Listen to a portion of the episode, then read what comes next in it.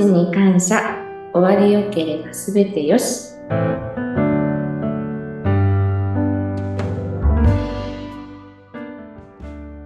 こんにちは。当美の角田千恵美です。今日もよろしくお願いします。こんにちは。インタビュアーの山口智子です。えさて、先週からスタートしましたこの番組。今日2回目ということなんですが、今日は、東美さんのその施設がいろいろと特徴があるということなので、そこについて伺いたいと思うんですが、いろいろ教えてください。ありがとうございます。よろしくお願いします。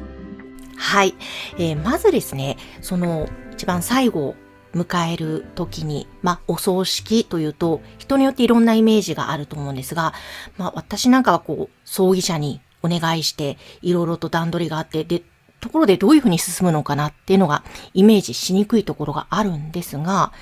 東美さんのところはどんなことができて、どんな施設の特徴があるんですか？はい。あのまずは、あの、葬儀社様から、あのご依頼いただいて、あの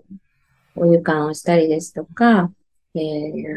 お着せ替えをしたりですとか、あと最後に綺麗にメイクをしたりですとかっていうことを、あの、させていただくんですが、あの、うちは安置施設がありますので、そこでも、あの、様々な、あの、形で、あの、そういったご施工ができるようになってます。うんあの、その安置施設があるというのって珍しいんですか？その湯館の会社に。そうですね。あの、葬儀社様にはありますけれども、あの、湯館業、湯館業というか農館業の中では、あの、珍しい施設ではないかなというふうにうん思います。へえ。え、でも、あえてその農館業の中にその安置施設もというのは、そこはどんなこだわりがあるからなんですか？はい。あの、これに関しましては、あの、代表の染谷の方が、あの、思いがありますので、あの、そちらでお話ししていただきたいと思います。はい。ぜひ、染谷さん、お願いします。こんにちは。こんにちは。。富谷と申します。本日よろしくお願いします。お願いします。今、ちえみさんにね、お話を伺っていたんですけども、その農館業をされているんですが、安置施設もあるということで、そのあたりのこだわりというのはどういった部分からだったんですか？はい。あの、以前、えー私どもに、えー湯館をしてほしいという依頼がありまして、えー当初、そういった施設を私どもではお持ちしてませんでした。えーそういう施設がないからっていうふうに考えると、えーしっかりとしたお別れできる施設であったり、うんメイクができる施設であったり、処置ができる場所があれば、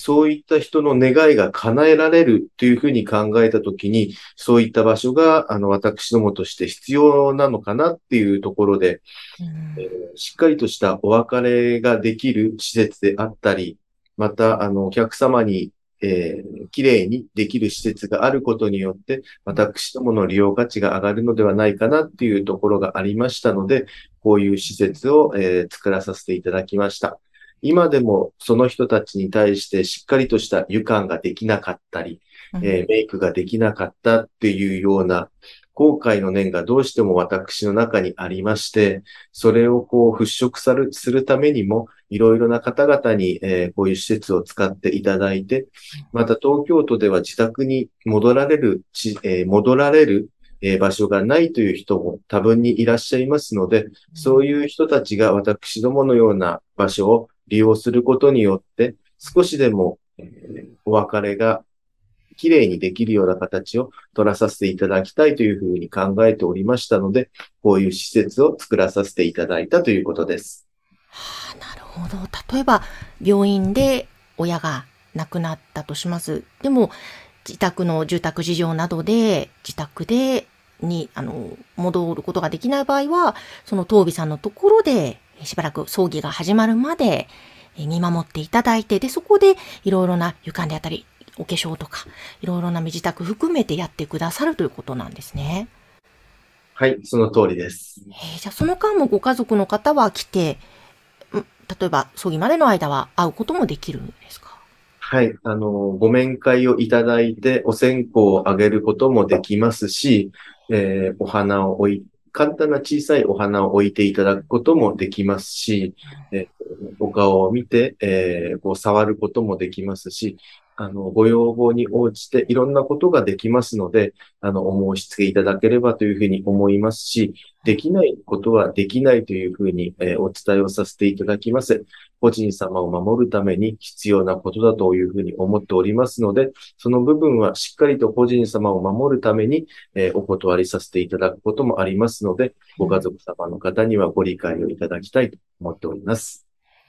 でもなんかやっぱりそういう場面のことって知らないことが多いんだなと思いました。その実際にそういうところに家族が行って、例えばお線香をあげられるんだっていうのも今びっくりしまして、ちょっとしたお花も添えられるんだとか、なんかそういう時間がちょっとでもその葬儀までの間でもあると、やっぱりご家族のお気持ちって違うのではないかなと思うんですが、いかがですか？はい。あの、そうです。本当にそうです。あの、今、いろんな施設ありますけれども、えーごお線香あげられる施設も、ちょっとあの、なくなってきてるっていうのが現状で、やはり火がありますのでね、なかなか、でも施設によっては、あの、お線香を手向けることができないんですよね。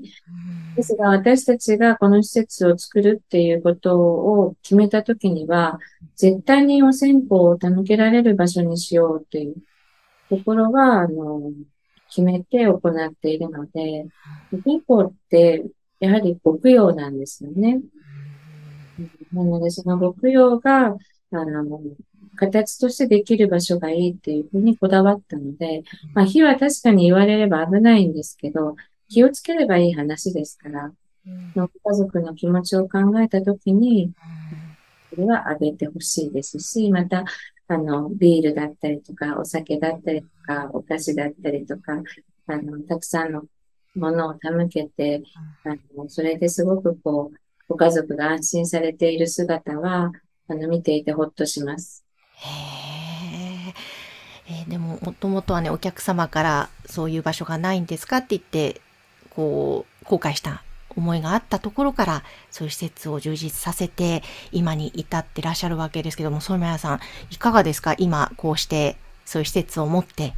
えーいろいろなご家族見てこられて、ソメヤさんから見るとどんな思い、今、されていらっしゃいますか？あ、良かったなっていうふうに、えー思いますし、あの、まだまだこういう施設があるということを知らない方も多分にいらっしゃいますので、そういった方に、えー知っていただくことで、えーいろんなことができるんだということを、あの、皆様に知っていただければ十分かなというふうに思いますし、ご家族様によっては、あの、何時間でもそこにいたいっていう方もいらっしゃいますし、うん。場所が、あの1階と2階とあるんですけれども、1階の部屋で以前ご面会をして、で、次にご面会したいって言った時に、2階をご案内させていただいた時に、あの、ちょっとしたお叱りの言葉をいただきまして、なんで今回は2階なんだと。私たちは1階でお参りがしたいんだと。1階がいいんだと。落ち着くんだと。うんここでお参りをさせてくれという方がいらっしゃったので、あの、申し訳ございませんけれども、っていうことで、あの、お二方いらっしゃったので、申し訳ないなっていうふうに思ったんですけれども、あの、次回からそうさせていただきますということで、えーご納得していただいたということもありました。うんじゃあもうその都度その都度対応されているかと思うんですが、今、特にこのコロナ禍で、例えばご家族が病院に入院されてても、面会ってそう簡単にできなくなってますよね。リモート面会であったり、何分っていう制限があったり、そういう中で、もしもその最後の時を迎えてしまった場合、やっぱりその後そこまでずっと長い時間、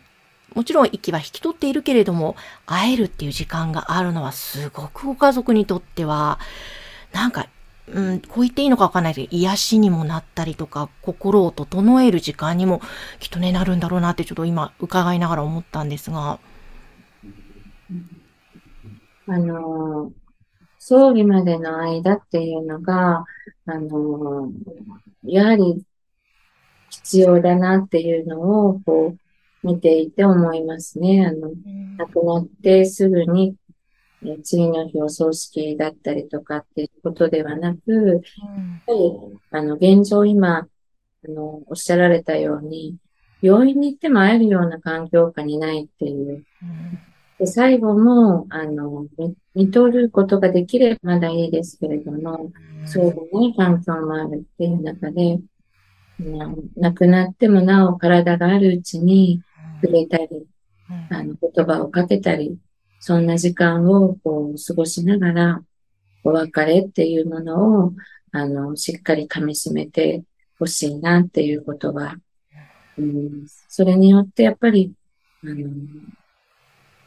心が整うってさっきおっしゃってくださったように、そういうことが起こるような気がいたします。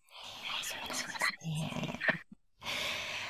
わかりました。ぜひまたこれ番組回を重ねるごとにいろいろなお話を伺いたいと思いますが、本当に多くの方にこういった施設あるんですよ、こういった思いでやってらっしゃる方がいるんですよっていうのをね、分かって知っていただきたいですね。ありがとうございます。えそしてぜひこの当美のホームページ、この番組の概要欄に掲載しておりますので、ぜひこちらご覧になってください。今日もジェミさん、そして染谷さんありがとうございました。ありがとうございました。